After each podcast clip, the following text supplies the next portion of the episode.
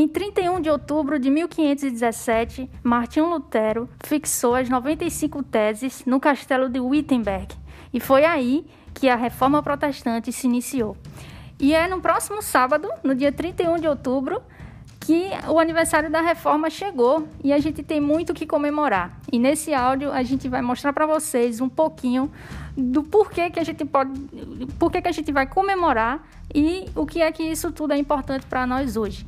E eu trouxe aqui um convidado que é uma honra para mim, para a glória de Deus, para explicar para vocês tudo isso de forma bem sucinta e de forma bem legal para vocês entenderem, que é o reverendo Augustus Nicodemus. Agradeço Augustus por estar aqui mais uma vez, pelo convite, por ter aceito e pela honra de estar aqui. O Senhor tem sido uma bênção na minha vida. É, Deus tem me abençoado através de suas pregações no YouTube. Olá, Raniela. Muito obrigado pelo convite e eu fico feliz que, de alguma maneira, o nosso ministério tenha abençoado sua vida.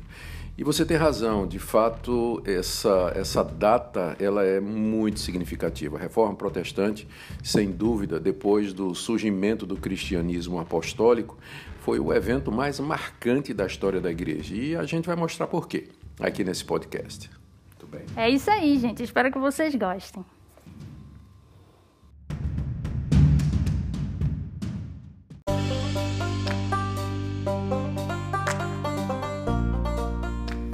Então, gente, para começar, a gente precisa primeiro saber o que foi a reforma protestante. Muita gente, vocês, meu público que me ouvem, vocês já sabem o que é a reforma protestante, mas pode ser que alguém que esteja ouvindo ainda não saiba muito bem ou não saiba o contexto histórico da reforma. E eu queria trazer para vocês primeiro esse contexto histórico do que foi a reforma, o que foi essas 95 teses que Martinho Lutero fixou e também a ideia de que a gente sabe que a reforma na verdade, se iniciou antes, com os pré-reformadores, com John Rose, com Savonarola, que morreram por causa disso. E aí, é, vamos pegar esse contexto histórico. Pastor, eu gostaria que o senhor explicasse melhor para a gente, de forma mais aprofundada sobre isso. Uhum, muito bem. É, o que havia era uma insatisfação é, dentro da própria Igreja Católica com os rumos da Igreja, com a situação espiritual, ah, com a questão teológica. Era evidente que durante a Idade Média a igreja cristã havia se afastado bastante do padrão apostólico, do padrão bíblico. Isso tinha incomodado uma série de gente que estava vendo isso, entre eles alguns que você mencionou. Eu acrescentaria ainda o John Wycliffe, na Inglaterra, né, que é também um dos pré-reformadores. Todos eles quiseram, de alguma maneira, chamar a atenção da igreja, da sua liderança, do Papa, do magistério católico e do, do clero para as gritantes diferenças entre o catolicismo medieval e aquilo que a Bíblia ensinava. E eles não foram ouvidos, né? não foram ouvidos porque não era o momento de Deus. Mas, uh, uh, inclusive, a própria Igreja Católica estava um pouco preocupada com isso. Ela realizou dois grandes concílios, uh, alguns, um durou cinco anos, para debater o estado da Igreja, isso antes da Reforma Protestante, mas não levou a nada. Não levou a nada. Deus estava trabalhando no coração de um monge agostiniano, que era professor de teologia em Wittenberg, chamado Martinho Lutero. E Lutero estava muito incomodado porque ele estava buscando uh, paz com Deus e acalmar sua consciência, seguindo todos os ditames da igreja, uh, todos os sacramentos da igreja e seguindo toda aquela regulamentação que a igreja dava, mas ele simplesmente não encontrava paz. Até que um dia ele se deparou lendo e estudando as Escrituras com Romanos capítulo 1, verso 16, onde é dito que a justiça de Deus é pela fé.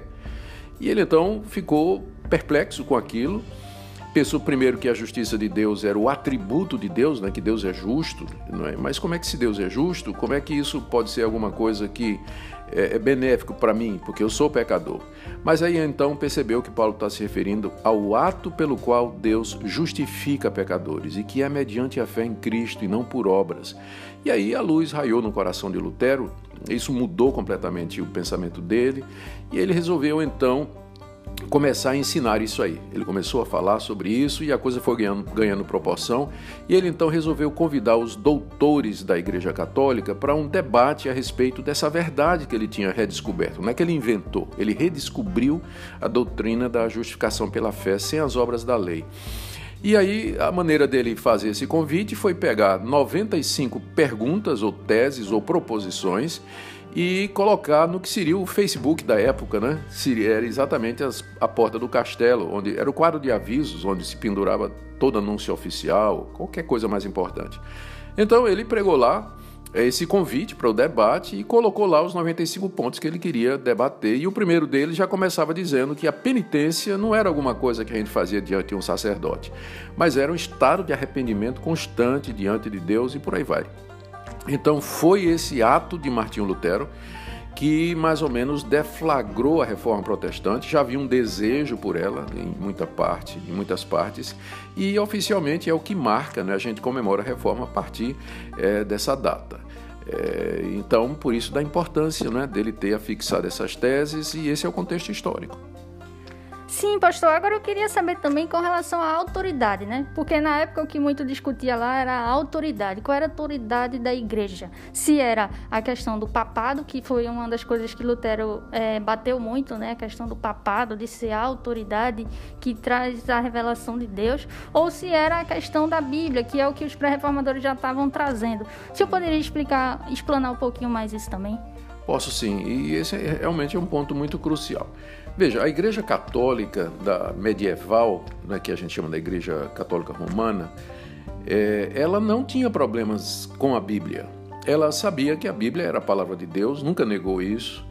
Ah, na, tinha feito, colocado, tinha algum apreço eh, por uma série de livros que não faziam parte do cano oficial. Mais tarde, no Concílio de Trento, Concílio da Pós-Reforma, eles vão inserir no cano oficial, mas isso é outra história. E, mas eles nunca negaram que a Bíblia é a palavra de Deus. O problema é exatamente o conceito de papado. Para eles, o sucessor de Pedro era o Papa. Papa tinha de, eh, Pedro tinha deixado sucessores. E esses sucessores, eles eram tão inspirados quanto o apóstolo Pedro. E da mesma forma que Pedro era o chefe, da, o cabeça da igreja apostólica, eles dizem, não é? E Pedro recebia revelação e tinha autoridade, era infalível, era apóstolo, assim também cada papa era uma espécie de seguimento ou continuação do ministério de Pedro. E através então do papado, Deus estaria trazendo, continuando a trazer a sua verdade para a igreja.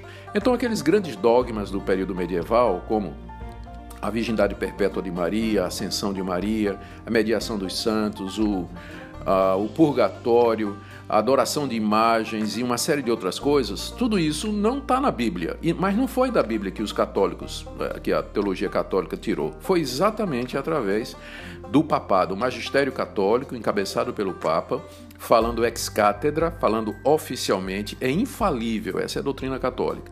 Então, na verdade, a igreja tinha duas fontes de autoridade: a Bíblia e a tradição oral, não é? a tradição eh, que, que vinha através da revelação dada ao Papa, e que uma se completava a outra, né? Completava a outra. Só que, na verdade, uma não completava a outra, uma contradizia a outra, não é? Esse aqui é o ponto. E foi isso exatamente que Lutero e os demais reformadores e pré-reformadores, eles disseram.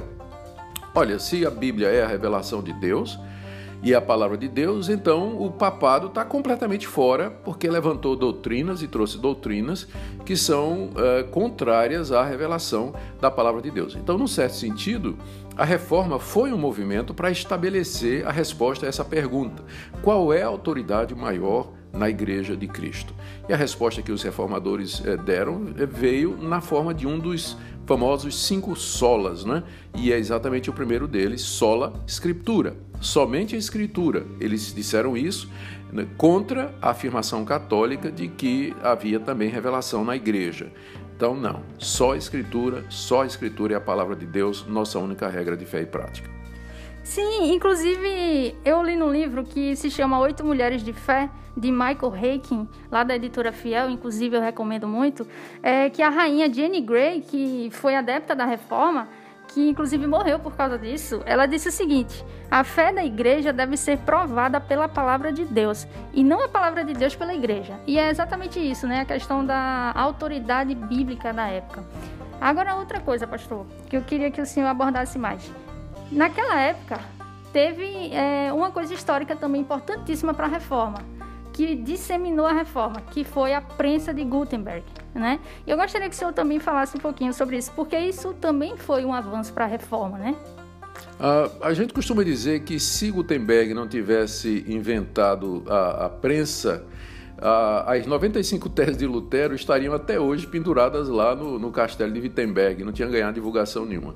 Uh, Lutero era muito esperto e ele e os seus adeptos logo perceberam a vantagem eh, de espalhar aqueles, aquelas ideias pela Europa toda uma vez que eles estavam conscientes de que tinha muita gente querendo a reforma. Então era preciso unir esse pessoal, dar um norte, dar uma liderança. E isso ele fez publicando eh, panfletos, é, tratados, as próprias 95 teses.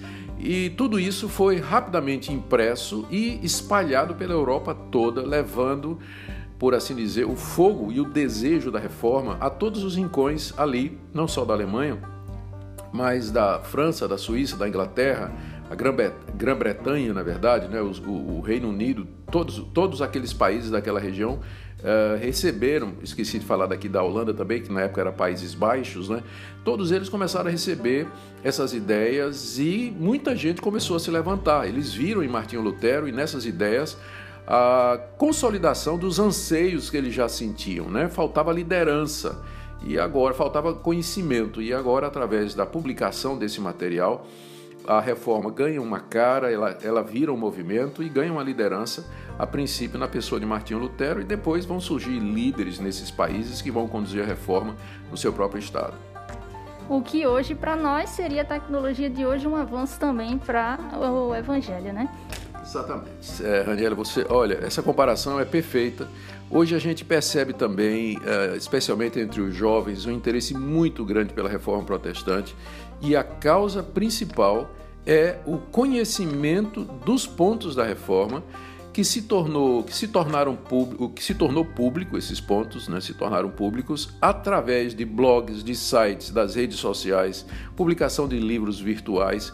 Ah, eu me lembro quando eu comecei a estudar para ser pastor no seminário reformado, eu, tinha, eu tive que ler João Calvino em espanhol, porque não tinha em português. A minha teologia sistemática era em espanhol, não tinha nada em português, material reformado.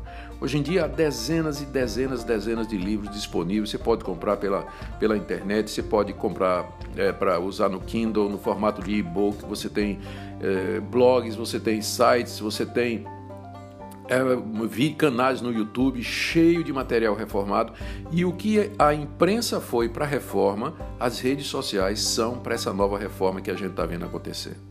Exatamente, inclusive para mim, eu digo para mim, como nova geração, uma benção, porque eu poder no YouTube ver as pregações de Jonathan Edwards que estão dubladas, para mim é uma benção, porque é mais fácil do que eu conseguir esses livros que muitas vezes nem tem aqui traduzido no Brasil. Isso, eu me lembro que a primeira vez que eu tomei consciência de Jonathan Edwards foram dois volumes gigantescos com letra miudinha, uh, que era difícil de ler, né? e eu tinha que ler em inglês né? para poder eh, saber alguma coisa de Jonathan Edwards. Hoje em dia, esse grande líder da, do, do, do grande avivamento na, nos Estados Unidos está disponível, né? Eh, trabalho traduzido, texto sobre ele, maravilha. Exatamente. Então, não só lá na reforma, mas hoje também a tecnologia importantíssima para a glória de Deus, né?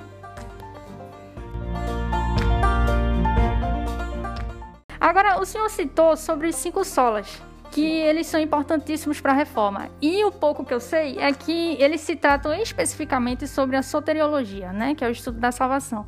Eu queria que o senhor explicasse o que são os cinco solas e cada um o que significa, porque cinco solas as pessoas acham meio estranho esse termo, mas para as pessoas terem uma noção.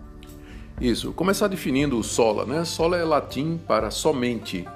Então a gente às vezes mantém a frase em latim e usa sola, né? O pessoal confunde com sola de sapato, né? Mas não é não. é, quer dizer somente.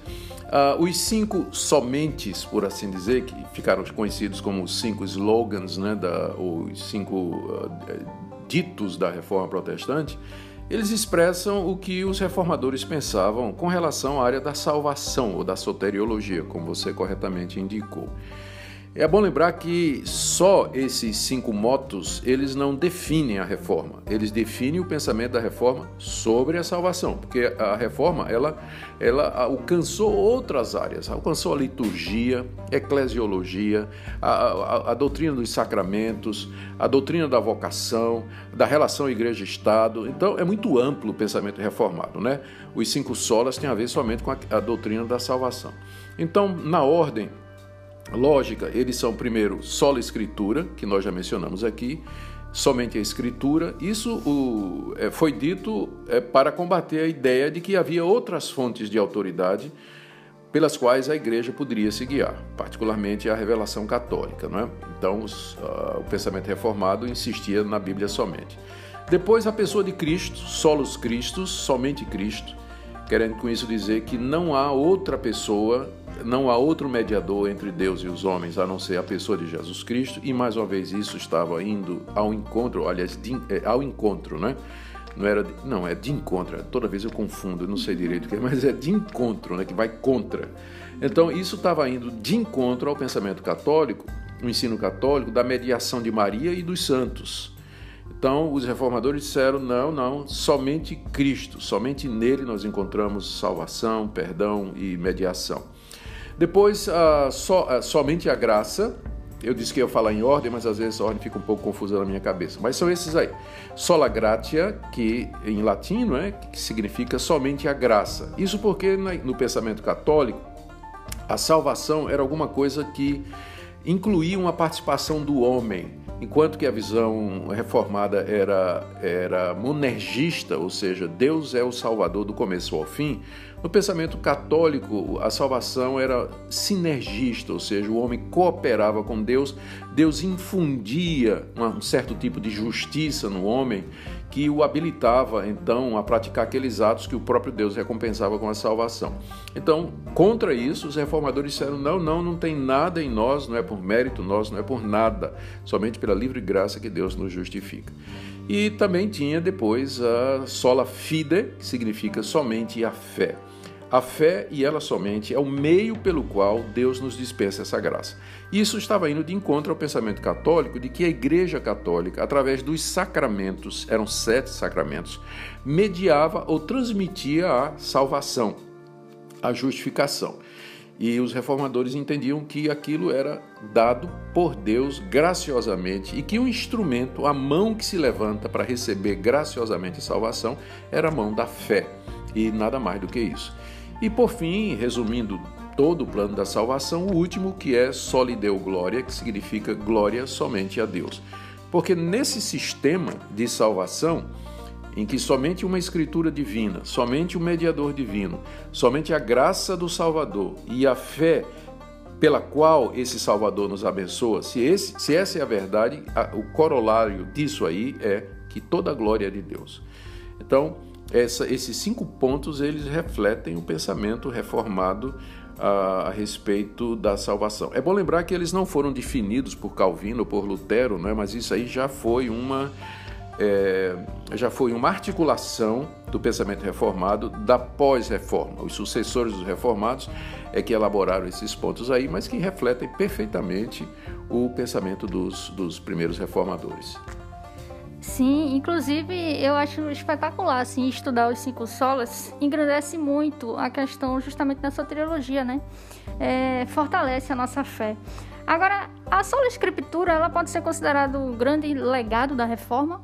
Ah, eu creio que sim, porque é desse, desse primeiro ponto que os outros dependem.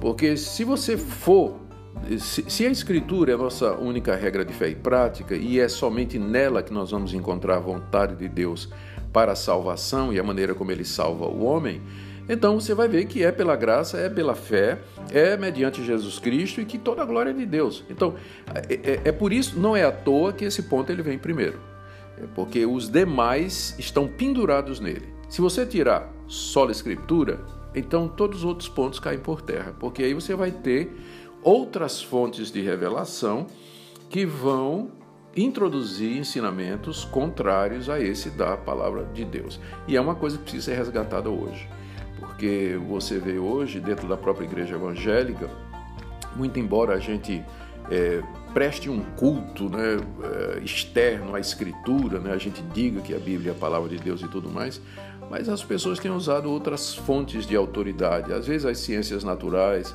especialmente a psicologia, no tratamento das doenças das pessoas. Não é porque seja, não, não, não, é, não, é, não é que a psicologia em si seja errada, mas ela não pode tomar o lugar da, da escritura no que diz respeito à origem dos males da mente e do coração da alma humana e simplesmente tentar uma solução é, inventada por homens que muitos deles nem criam em Deus e que são geralmente reducionistas, né? porque não veem todo o espectro do problema humano, não levam em consideração o pecado, a queda, a questão espiritual. Então, hoje há muita infiltração das ciências humanas dentro da, da teologia, uh, influenciando o culto e outras coisas também. Agora, isso porque abandonou-se né? a, a escritura como regra de fé e prática. Mas se a gente voltar para esse princípio da reforma, os demais entram em, em ordem e aí nós temos, estamos de volta ao ensino bíblico. É verdade, pastor. Inclusive, eu ia até querer perguntar uma coisa ao senhor interessante sobre isso que o senhor falou. É, hoje, eu vejo muitas igrejas que, mesmo sem ser reformadas, elas creem é, na teoria no solo escritura, de que a Bíblia, como o senhor falou, é a nossa única regra de fé e prática. Inclusive, outras denominações elas têm isso como seu parâmetro também. Mas o que é que diferencia um reformado, um, uma igreja reformada, dessas outras igrejas que até aderem isso, mas não todo o resto? Uhum. Uh, eu acho que a diferença maior, Raniela, a gente percebe no dia a dia dos crentes e também nos cultos. Veja só, em, em, em várias denominações se crê em profecia moderna em sonhos, visões, novas revelações que Deus guia através de, de, de, aparições de anjos. Você vê aí líderes falando que tiveram a visão de Deus, que um anjo apareceu, que ouviram uma voz.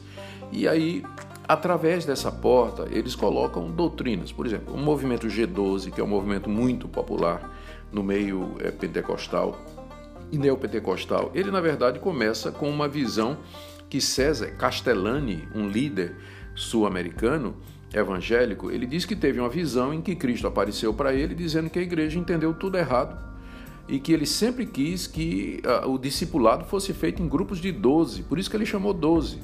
E já no primeiro século, né, multidões foram enchendo a igreja e se esqueceram desse modelo. E aí criou o movimento G12 com base nessa visão que o César Castellani disse que teve de Jesus. Ora, é, Jesus nunca disse que era para fazer discipulado em número de 12. Ele mandou que a gente discipulasse as nações. Se fosse em grupo de 12, de 10, de 15, de 500, 200, isso aí fica a sabedoria da igreja. Não tem nenhuma regra bíblica sobre isso.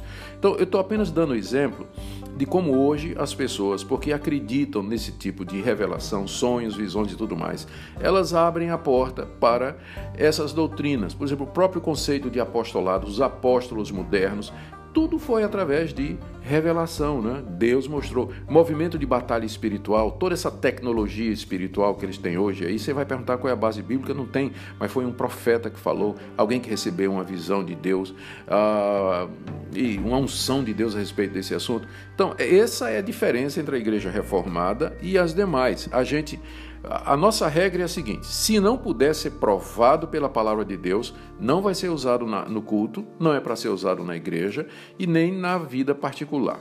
Se Deus falou a você pessoalmente, se você teve uma experiência pessoal entre você e Deus, é entre você e Deus. Mas isso não vira regra, não vira doutrina, não vira teologia, não vira metodologia e não vira movimento.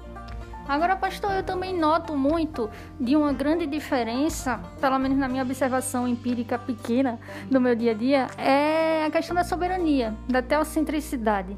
Que eu acho isso também um grande diferencial dos reformados, da igreja, né, como um todo reformada, também das outras igrejas. O senhor concorda comigo? Assim, uma das características da, do pensamento reformado, além, é claro, daqueles cinco solas, era a ênfase na soberania de Deus, ou seja, de que Deus está no controle de todas as coisas e que mesmo as decisões eh, livres dos homens, elas estão de alguma forma sob o seu controle, que nada escapa ao controle de Deus e que nada acontece fora da sua vontade. Então essa é uma ênfase muito grande, particularmente em um reformador de segunda geração, que foi João Calvino.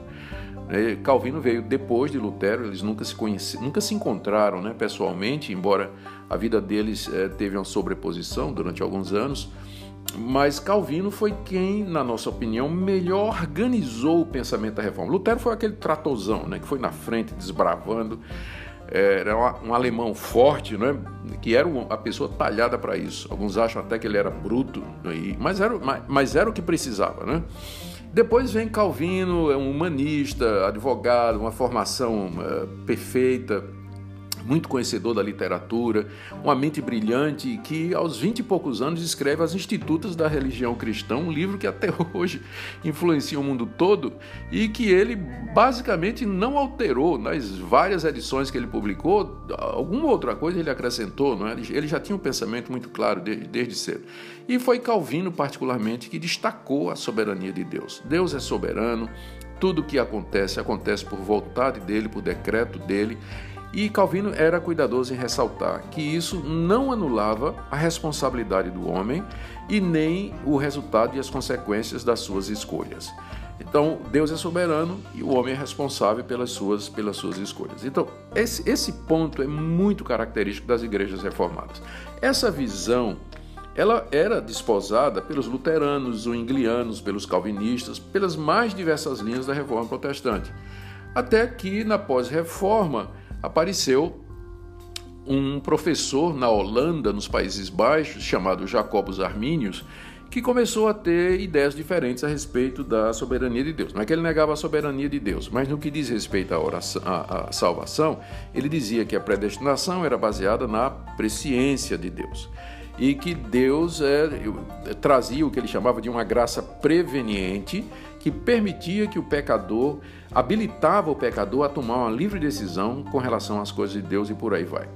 A história é conhecida, não é o nosso ponto aqui, não é? mas o sino de Dort se reuniu lá e produziu os famosos cinco pontos do calvinismo em resposta aos remonstrantes, não, é? não foi nem Armínios que, que, que tentou isso, foram os discípulos dele, chamados remonstrantes, onde ficou claro que Deus é soberano na, na sua predestinação e que ele faz isso não com base em alguma coisa que ele previu que o homem haveria de fazer ou em qualquer outra coisa da criatura, mas mediante a sua livre graça.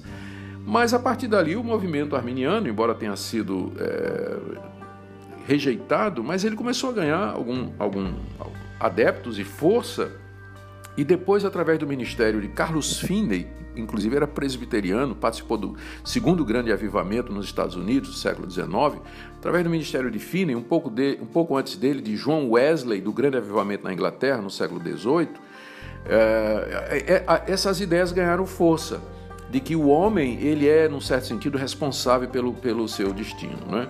E isso acabou então sendo abraçado pelo movimento pentecostal e o resultado hoje é que você encontra essa, essa, esse conflito. Né? Os reformados eles enfatizam bastante a soberania de Deus, enquanto que o movimento pentecostal, neopentecostal e associados eles costumam enfatizar a liberdade do homem e a escolha do homem, não é? A escolha do homem.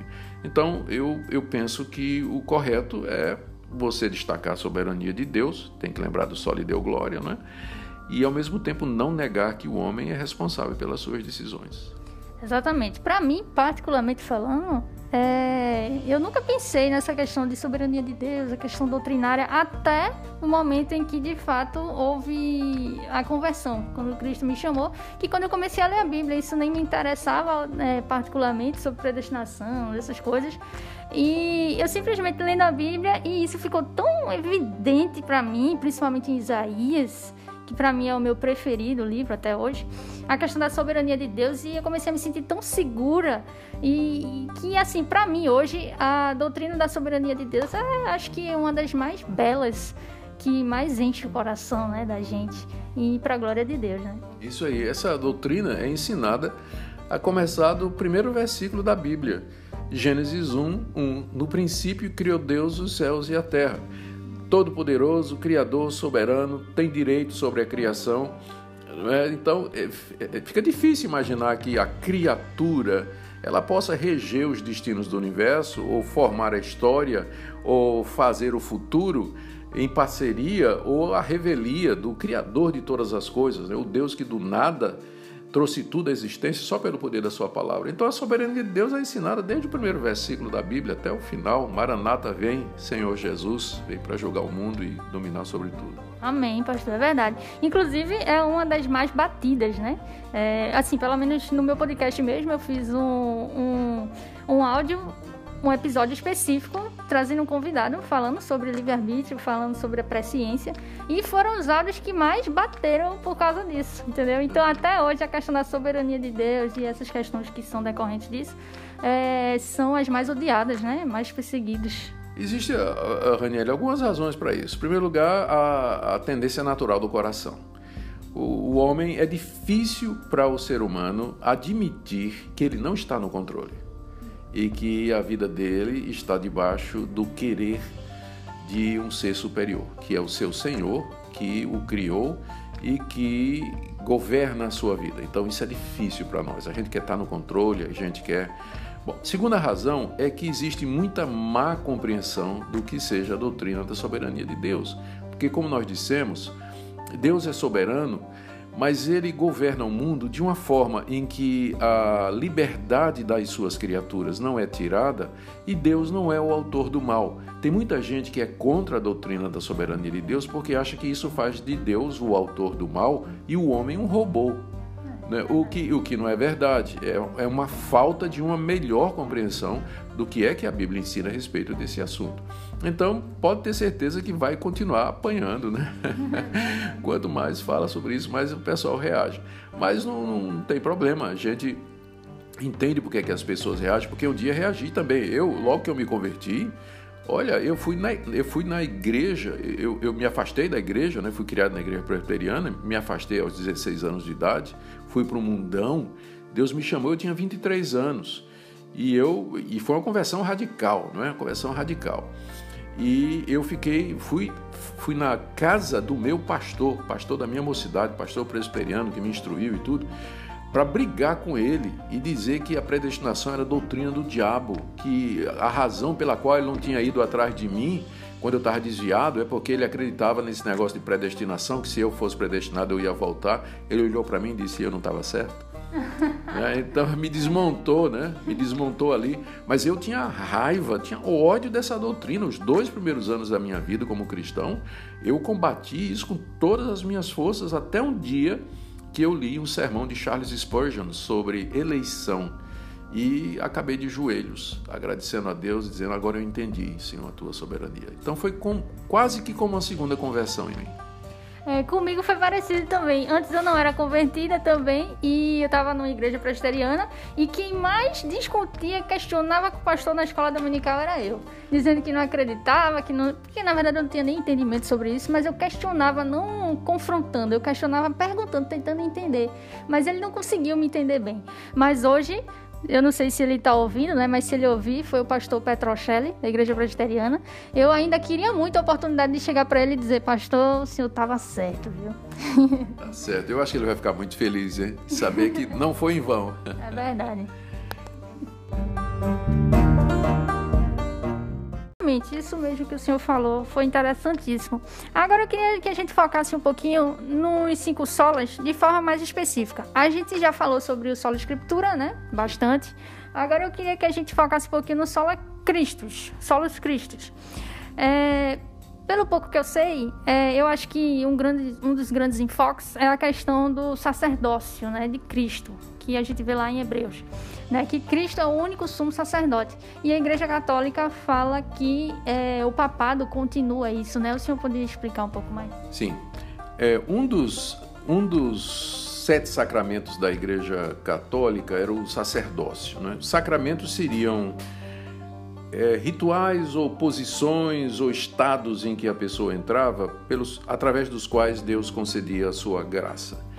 Então, o casamento era considerado como como sacramento, tanto é que até hoje a Igreja Católica tem dificuldade com o divórcio, né? Porque casamento, casamento é sacramento. A penitência, a confissão auricular a um padre, confessionário, a extrema-unção, a, a missa, tudo isso eram considerados como sendo sacramentos, meios pelos quais a igreja mediava a graça de Deus e a salvação. E o sacerdócio era um desses. Então, o sacerdote ele era visto como uma pessoa muito especial, a quem Deus havia levantado de entre os outros e pelo qual ele transmitia sua graça. E o ponto principal era que o sacerdote, na hora da missa, através daquelas palavras que ele falava, ele tinha o poder de transformar a hóstia e o vinho na carne e no sangue de Cristo verdadeiramente. É a chamada doutrina da transubstanciação. Então a hóstia e o vinho viravam, pelas palavras do sacerdote, realmente no, na carne e no sangue de Cristo, como se Cristo estivesse ali em sangue, nervos, cabelo, ossos, carne, como se estivesse realmente presente ali. Então o sacerdote era visto como esse mediador, instrumento pelo qual Deus conferia sua graça e a sua misericórdia e sua salvação. Os reformadores entenderam que isso era uma afronta ao sacerdócio de Cristo, até porque ah, eles diziam que toda vez que o sacerdote, o padre, né, ele ali no altar ministrava aquelas palavras e transformava a, a hóstia em sangue e em carne e o vinho em sangue, Cristo estava se sacrificando outra vez. Tanto é que o, até hoje a missa é chamada o Santo Sacrifício de Cristo. Né? é, onde Cristo se oferece outra vez. Os reformadores entenderam que aquilo era, era uma afronta ao ensino bíblico a respeito do sacerdócio de Cristo. Cristo é o único sacerdote que ministra entre nós e Deus. E ele ofereceu-se uma vez por todas para nos livrar dos nossos pecados, que foi lá na cruz do Calvário. E que na ceia nós não transformamos os elementos no corpo de Cristo, mas eles são memoriais, eles são é, lembrança ou símbolo da morte de Cristo. Cristo está presente espiritualmente, mas não fisicamente. Então, um dos, um dos efeitos da ênfase na exclusividade de Cristo como mediador da salvação foi detonar o ministério católico e o sacerdócio católico, né, que é completamente espúrio né, da perspectiva bíblica, né, completamente espúrio, não faz o menor sentido. E aí, é claro, o outro efeito colateral é que atinge também a mediação de Maria né, e a mediação dos santos que, de alguma forma, estão atrelados a esse, esse caminho aí. Então, o Solos Cristos tinha essa ênfase contra o, a doutrina do sacerdócio, do, dos, do clero, né? E, inclusive, era, eles faziam a distinção entre os, os clérigos e os leigos. E quem fosse clérigo sacerdote, padre, monge, que assumisse as ordens católicas, e aí tinha várias, né? beneditinos, agostinianos, jesuítas, por aí vai. Então essas pessoas estavam num estado de graça superior ao povão, que não que precisava deles para poder chegar até Deus. Solos Cristos arrebentou com isso aí.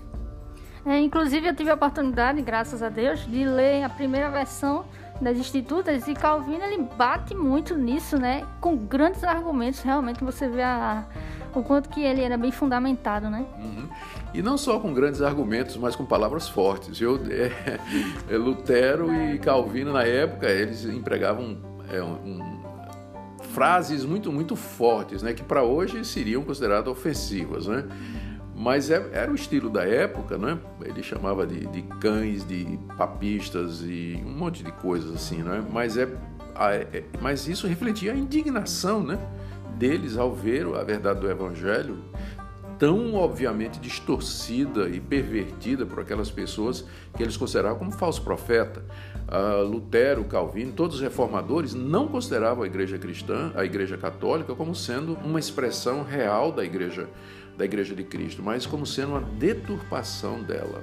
E até hoje, né, para nós, pelo menos, na igreja presbiteriana, a igreja católica é a, é, uma, é, é, é a maior de todas as seitas, por assim dizer, embora historicamente nós tenhamos procedido dela, mas é porque ela havia de fato se desviado dos caminhos de Deus e continuou nesse caminho sectário, né, herético, que mantém até hoje. Uhum, e por isso que o Solo Escrituras é tão importante, né? Solos Cristos, né, no caso. Agora, sobre o Sola Gratia, é, a gente sabe também que né, no contexto histórico teve a questão também da indulgências, né? E eu acho que o Sola Gratia ele bate muito nisso também, a questão das indulgências de que, porque para quem não sabe, bem resumidamente, as indulgências eram é, as pessoas católicas, né, a mando do Papa, eles tinham as indulgências, que eram papel timbrado e tudo mais, assinado, que você pagava e você tinha esse papel como se você fosse salvo. Tinha até uma musiquinha na época, né, que dizia que enquanto você coloca a moeda, uma alma salta do purgatório, não é isso, pastor?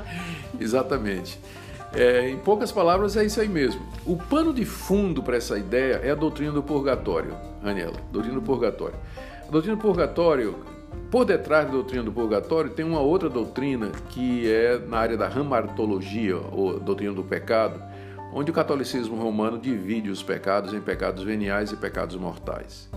Então, uh, quem cometesse pecado mortal ia para o inferno. Por exemplo, suicídio era visto pela Igreja Católica como pecado mortal, né? então não tinha perdão, não tinha nada. Mas os outros pecados eram chamados pecados veniais e eles poderiam ser o católico que cometesse pecados veniais, ele poderia receber perdão através do confessionário. E aí lá o padre mandava ele pagar rezar Ave Maria, rezar o Pai Nosso, fazer algum tipo de caridade para poder é, atenuar a sua pena. Na hora de morrer, ele tinha que ter extremunção, que garantia o perdão de pecados. E se ele morresse sem isso, ele ia para o purgatório, que era um local intermediário entre céu e inferno, onde ele ficaria por um tempo pagando pelos pecados que ele cometeu aqui nesse mundo e para os quais ele não teve perdão através da igreja. É aqui que entra a indulgência. As indulgências eram perdões assinados pelo Papa para abreviar o tempo de sofrimento das almas no purgatório. Então você podia comprar antecipadamente essas indulgências para você, né, um tempo é, livre, né, mais tempo de menos tempo no, no, no, no purgatório, ou por aqueles que já tinham morrido pessoas, parentes seus que tinham morrido e que estariam lá no purgatório, se você comprasse o perdão do Papa, aquelas pessoas poderiam sair. É isso exatamente o que você acabou de dizer. O tesoureiro do Papa era o Tetzel, né? Ele e, e tinha esse ditado: quando a alma, quando a moeda cai tilintando, é, tilitando no, no cofre, a alma sai saltitando do purgatório, né? Então, você vê como é, como estava absurdo, né? E, e, interessante que continua até o dia de hoje. O catolicismo não mudou esses pensamentos, né? Só que é mais sofisticado, assim, é, não, não dá tanto na vista, né? Tentam abafar um pouco isso aí, mas foi, é, é, isso foi uma das coisas que revoltou Martinho Lutero, né? especialmente, porque implicava dizer que a salvação era por obras, que ela podia ser comprada, mas não era pela graça, somente pela graça de Deus que o perdão nos é dado. E é claro, fora a ideia absurda de purgatório que não tem fundamento na Bíblia, né? Exatamente, e por isso que é tão importante, né, o sola gratia, né? Mas também o sola fide também, que inclusive o senhor citou Lutero justamente, que veio justamente dessa questão da, como o senhor citou logo no início do capítulo 1 de Romanos, a justificação somente pela fé pela graça mediante a fé, né, que Martinho Lutero defendia muito. E que na época a Igreja Católica também tinha essa questão das obras, né? Que uhum. você é salvo também praticando as boas obras, porque tem a questão das indulgências, mas também tem esse lado.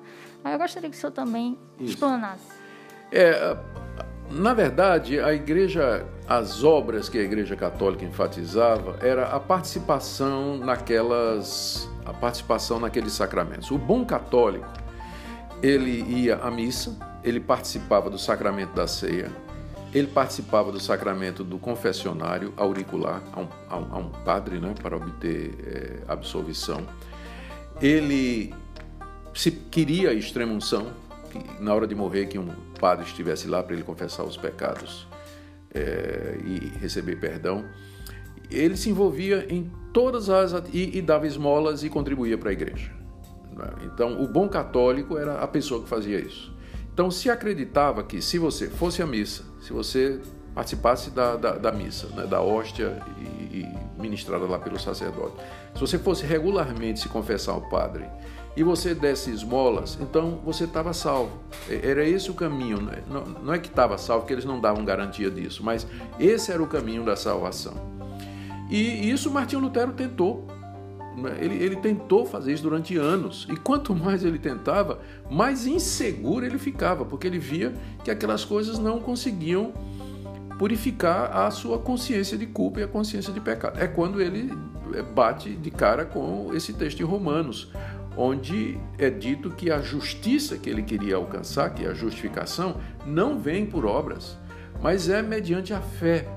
E fé aqui não é entendida como uma obra humana, mas é entendida como o dom que Deus dá para que nós possamos entender e receber Cristo livremente como sendo o nosso único e suficiente Salvador. Então, é, essa afirmação, somente a fé, ela desmonta o sistema meritório sacramentalista da Igreja Católica e aquela ideia do bom católico, né, do praticante. Né? Hoje, quando a gente fala de católico praticante, é a mesma coisa. O que é um católico praticante? Ele, ele vai para a missa, ele se confessa, ele dá esmolas e ele participa das, de todas as atividades da igreja. Ele acha que isso é o caminho da salvação. Tem até uma versão evangélica também. Tem muito crente que acha que se ele for para a igreja, se ele der o dízimo, se ele escutar as pregações, se ele participar das reuniões de oração, se fizer campanha, se fizer propósito, ah, então Deus haverá de salvá-lo. Mas é, é uma versão evangélica da antiga doutrina da salvação pelas obras da Igreja Católica. É pela graça, sempre foi, mediante a fé em Cristo Jesus. Então, no caso, isso seria o que chamamos hoje de legalismo? o legalismo é uma forma disso. Né? O legalismo é uma forma disso. O legalismo ensina que a, a, salvação ou a justificação ou a aceitação da parte de Deus ela é resultado do cumprimento estrito da lei de Deus.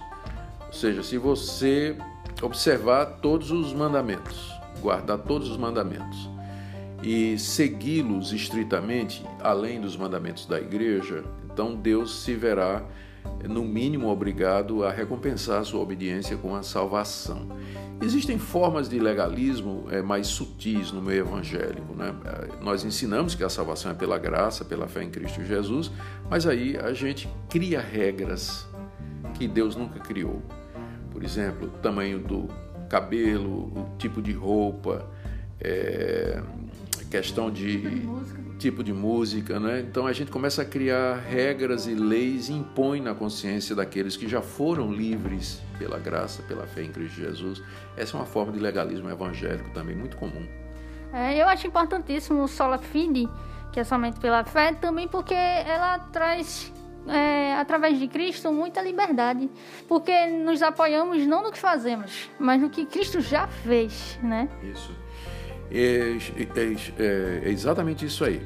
O cuidado que a gente precisa ter, e isso é um, isso eu creio que é o medo que pessoas que não entendem essa doutrina direito têm, é que se você se sente seguro em Cristo, livre em Cristo, a tendência da sua natureza vai ser aproveitar. Já que eu estou salvo, já que é pela graça, não é por nada que eu faça, então Deus não vai se importar se eu é, tiveram aí uma vida meio irregular, não é?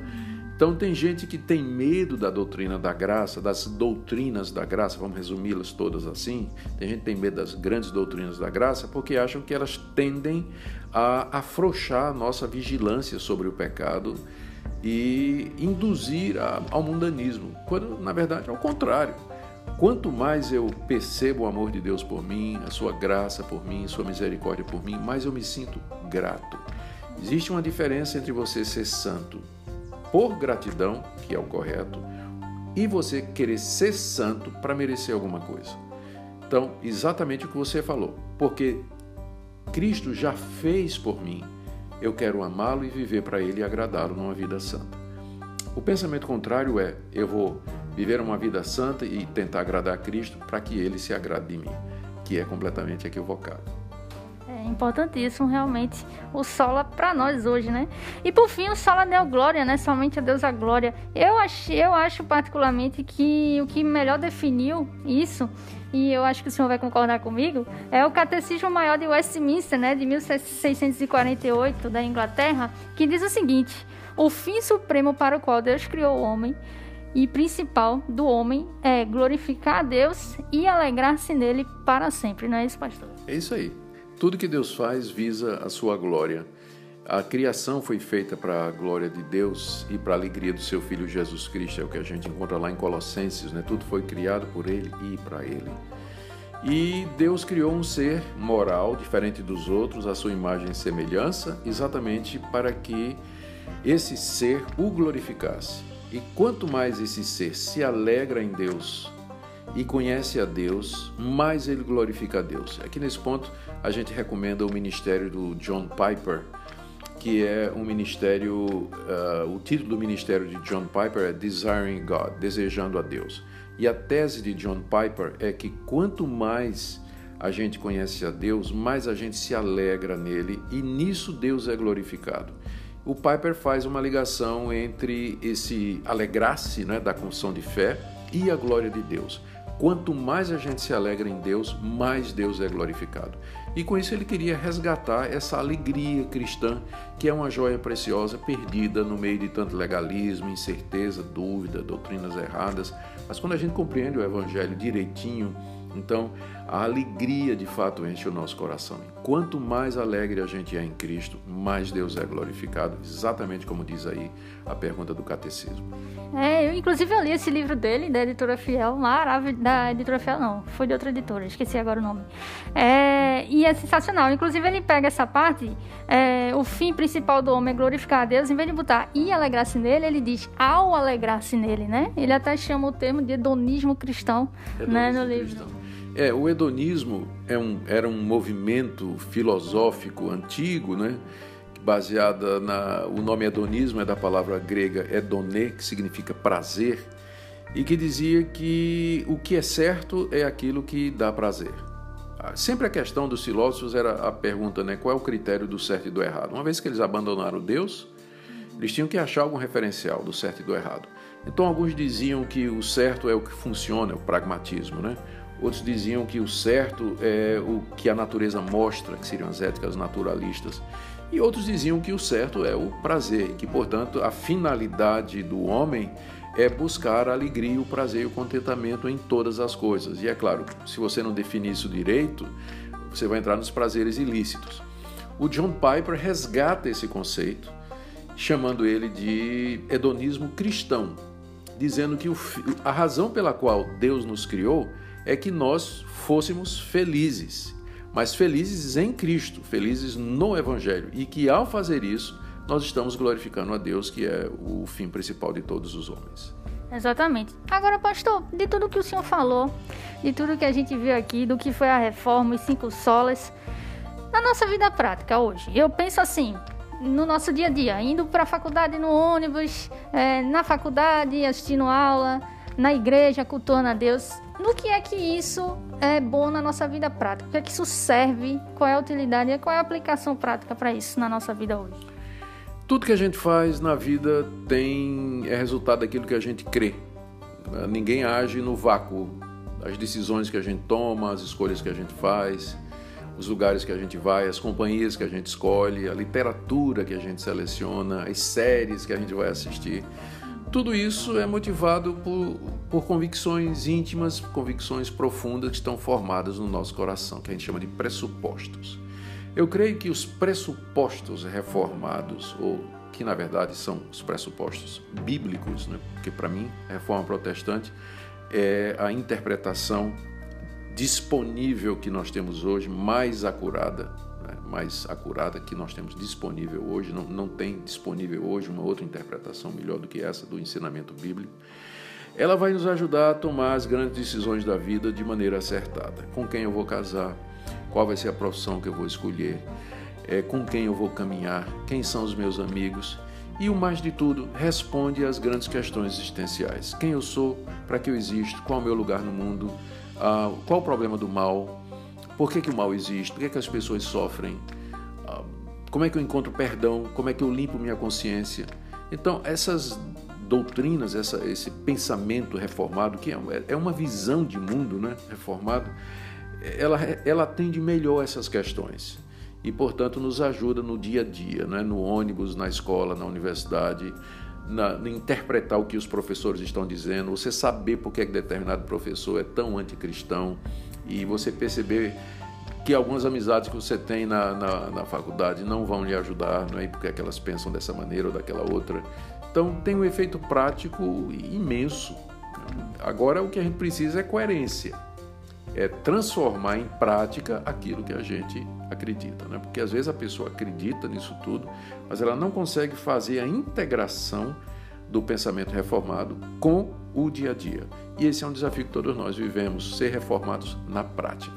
Exatamente. Inclusive, é, para você ver né, o quanto que é importante a reforma é, para nós hoje, né? Não só naquela época, as pessoas pensam na reforma protestante só lá, como foi um fato histórico, mas que reverbera até hoje, né? Afeta nossas vidas e quanto que é importante e que não só que eu acho importante frisar, não é uma coisa que veio de homens, mas da palavra, né? São doutrinas, os cinco solas, doutrinas que vêm da palavra. E eu acho importantíssimo.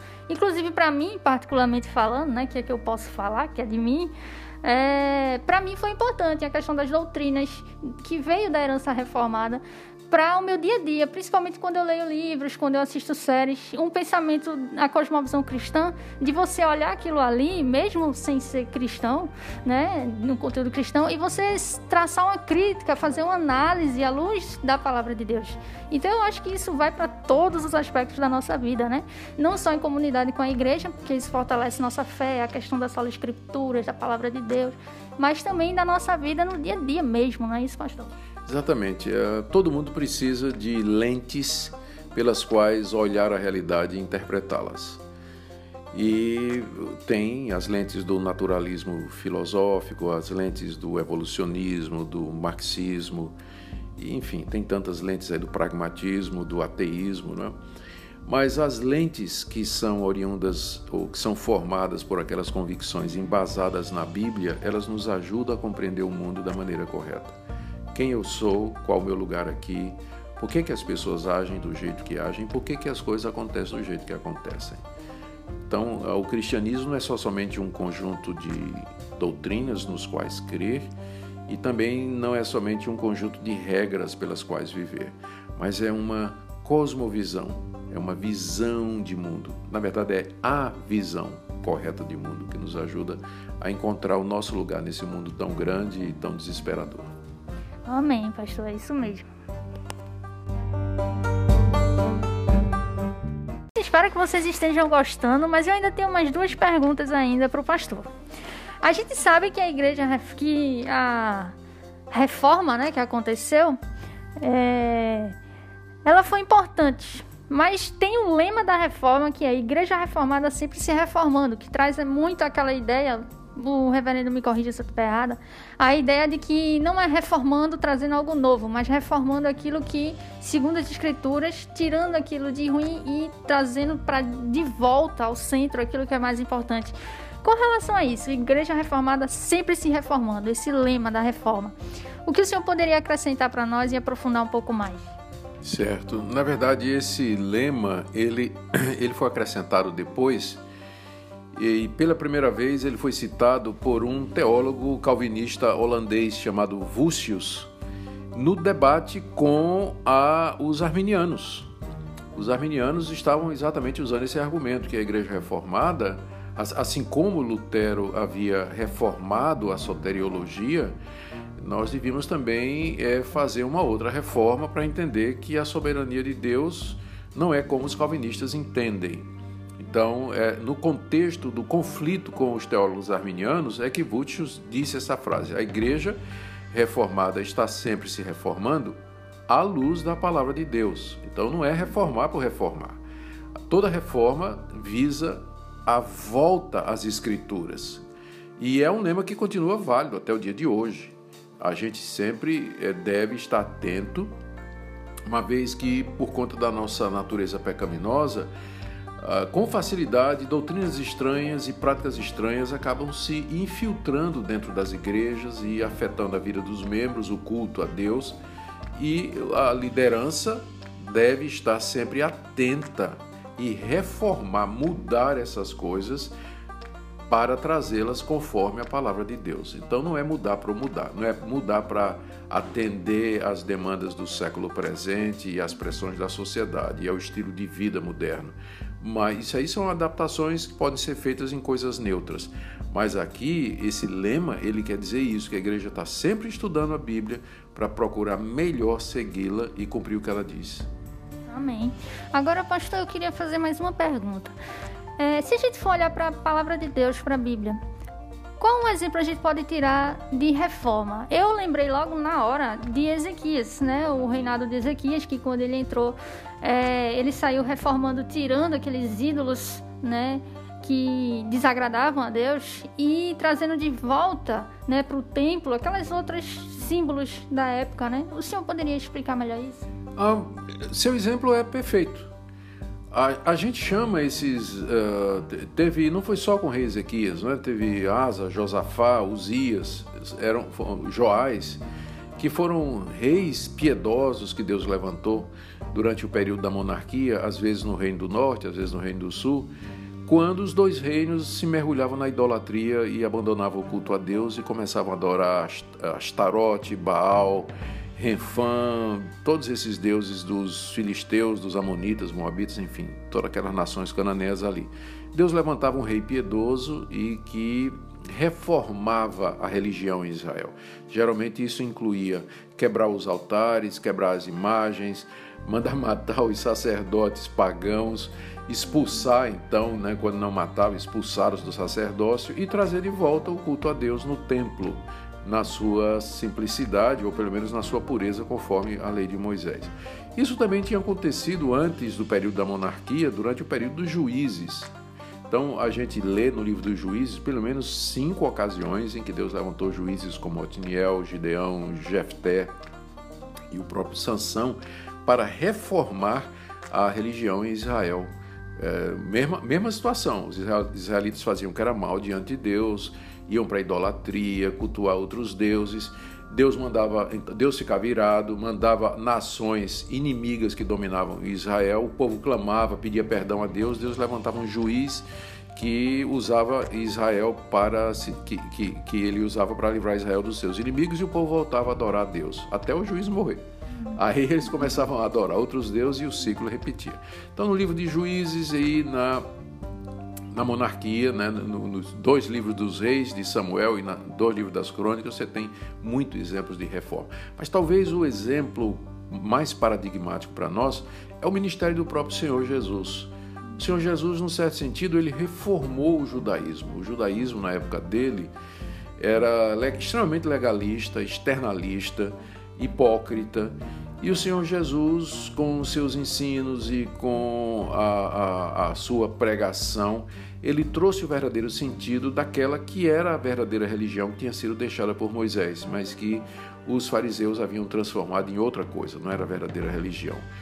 E é daí que surge a igreja cristã. A igreja cristã é a versão purificada do judaísmo da época e é aquilo tudo que Deus tinha querido quando Deus deu a legislação a Israel no alto do Monte Sinai. Então, a, a, começando com João Batista, que pregava essa reforma, não é? e pelo ministério de Cristo e a chegada do Espírito Santo no dia de Pentecostes, você tem ali talvez a maior de todas as reformas, a, a mãe de todas as reformas, que é de fato o ministério de Cristo, seguido pela chegada do Espírito Santo no dia de Pentecostes. E engraçado também e importantíssimo é a questão de que sempre tem pregação, né? Sempre. Não tem reforma sem a pregação da palavra de Deus. Tanto antes com Ezequias, que teve uma das coisas que também foram evidentes foi isso, a pregação da lei, né? Também com Esdras, Neemias e em Cristo, né? João Batista, como o senhor falou, não é isso? Isso aí. Se reforma é sempre um retorno à palavra de Deus, a palavra de Deus tem que ser pregada. A gente precisa saber para o que a gente está retornando, né? Por isso que Todo grande, toda grande reforma ela envolve pregação, ensino, ministração da palavra de Deus. Não, não tem substituto. Exatamente. Agora, pastor, uma pergunta pessoal minha, que é uma coisa que eu tenho muita dúvida sobre isso. Eu, particularmente no meu meio, no antigo meu meio, né, que hoje meu meio é outro, é, eu escutava muito um termo que era pentecostal reformado. E para mim isso era muito estranho é, aos meus olhos. Eu não entendia se as pessoas queriam dizer com isso que elas aderiam a algumas coisas da reforma e outras excluíam, né? E o, no pentecostalismo também aderia um pedacinho aqui e outro não, aí juntou e ficou isso. Ou se de fato eles tinham um entendimento errado e estavam colocando esse título para si como algo que não tem nada a ver. Eu achava estranho, um pouco contraditório. Mas o senhor, para o senhor, assim, existe pentecostal reformado? Isso é algo que. Não, realmente existe? Como assim? É, vai depender da definição de termos. A gente tem que definir o que é um reformado e tem que definir o que é um pentecostal. Então, se a gente definir um, um, pentecostal como sendo um cristão, ele é crente na Bíblia, na palavra de Deus, crê que Jesus é o Salvador, mas ele crê na batismo com o Espírito Santo como segunda bênção e que a evidência inicial é o falar em línguas e que se a pessoa não falar em línguas, ela não foi batizada com o Espírito Santo que uh, Deus hoje levanta profetas através dos quais revela a sua vontade às pessoas e que isso continua até o dia de hoje na igreja e que Deus está trazendo, tem pessoas que têm os dons, todos os dons do Novo Testamento, tudo está de volta à igreja hoje. Então, é, há uma contradição entre isso e a reforma protestante, porque um dos pontos da reforma protestante foi que os dons revelatórios, particularmente o dom de profecia, e o dom de línguas, eles haviam cessado, uma vez que a revelação estava completa, né? estava completa na Escritura Sagrada. Então, se a gente definir pentecostal assim, não tem como ser pentecostal e reformado, né? Você vai ter que abandonar algumas doutrinas da, da pentecostais que são fundamentais para o pentecostalismo, como por exemplo o batismo com o Espírito Santo, com a evidência inicial de línguas. Isso aí é o cerne do pentecostalismo. Então, a reforma não, não, não, não, admite isso, né? o pensamento reformado é que todos os crentes são batizados com o Espírito Santo na sua conversão, no novo nascimento, e que não há, e que é, dons como profecia, línguas e dom de curar e tudo mais, eles faziam parte do período apostólico. Então não, não haveria necessidade para eles hoje. Né? Agora, se você define um reformado é, de maneira é, reducionista, dizendo reformado é alguém que crê nos cinco pontos do calvinismo, nos cinco solas e os cinco pontos do calvinismo, né? Depravação total, a, a, a eleição incondicional, a expiação limitada de Cristo, a chamada irresistível, a perseverança dos santos. Então, é possível uma pessoa acreditar nessas coisas e ainda manter a visão pentecostal sobre os dons. E aí, só aí é que a gente pode usar essa expressão pentecostal reformado. Pentecostal reformado seria um pentecostal que se convenceu da soberania de Deus, da doutrina da predestinação, da chamada irresistível e tudo mais, mas que ainda mantém a ideia do pentecostal, dos dons e do batismo do Espírito Santo como segunda bênção. Então, somente nesse sentido a gente pode falar de pentecostais reformados. O mais correto seria dizer pentecostais que têm uma soteriologia reformada. Eles não são reformados, porque ser reformado é muito mais amplo do que isso, não é? Mas são pentecostais que na sua soteriologia eles pensam como os reformados, mas no todo o resto eles são pentecostais. Uhum, então necessariamente teria que tirar umas coisinhas, deixar outras do outro, tirar umas coisinhas, deixar outras. Perfeitamente, não dá para ter os dois, o pacote completo das duas coisas ao mesmo tempo, não dá. Entendi, pastor, muito obrigada.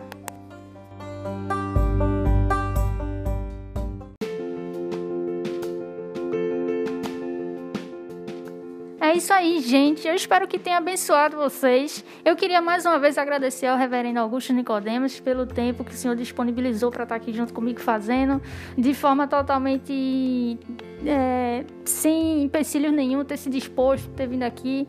E queria agradecer mais uma vez, que para mim é uma honra particularmente, né? O senhor aqui no meu humilde podcast. e eu queria agradecer também pela palavra que o senhor falou, que edifique a quem está ouvindo também. Ah, eu que agradeço, foi muito bom, papo descontraído, né? Foi bom conhecer o seu ministério. Espero que essa palavra abençoe muita gente. Amém. Pastor, se o senhor tiver agora, é, quiser divulgar seus livros, seu canal, fique à vontade. Ah, obrigado. Gente, se vocês quiserem é, seguir as minhas pregações, você pode me seguir no YouTube, canal do YouTube. É só procurar Augustus Nicodemos, canal, e você vai cair lá no canal. Lá você tem uh, o playlist de todas as séries de pregações que eu tenho feito.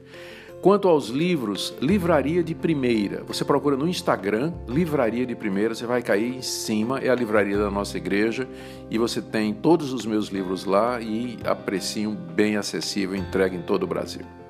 Amém. Inclusive, eu vou deixar disponibilizado aí embaixo é, para vocês verem o, Instagram da igreja, que eu estou congregando, inclusive, né, pastor, aqui com o senhor, é uma bênção. E eu recomendo que vocês confiram a série do pastor sobre Gênesis e o Expondo as Escrituras, que tá uma bênção. Amém. Essas duas séries uh, sobre Gênesis e Expondo as Escrituras, que é uma exposição de, de 1 Coríntios, você encontra no canal do YouTube da Primeira Igreja Presbiteriana do Recife. E é só procurar pelo nome e você vai cair em cima. E a série está lá. Amém, é isso aí. Gente, espero que tenha abençoado vocês. Para mim foi uma bênção para mim, particularmente. Espero que tenha abençoado vocês, que tenha trazido conhecimento para a glória de Deus, da reforma, do aniversário da reforma, por que, que é importante, por que, que é importante para a nossa vida hoje e que a gente comemore. Vamos comemorar a reforma para a glória de Deus, junto com os nossos irmãos na igreja. E é isso, tá bom? Então a gente se vê semana que vem e glória, glória a Deus! Deus! Valeu, pastor! Thank you.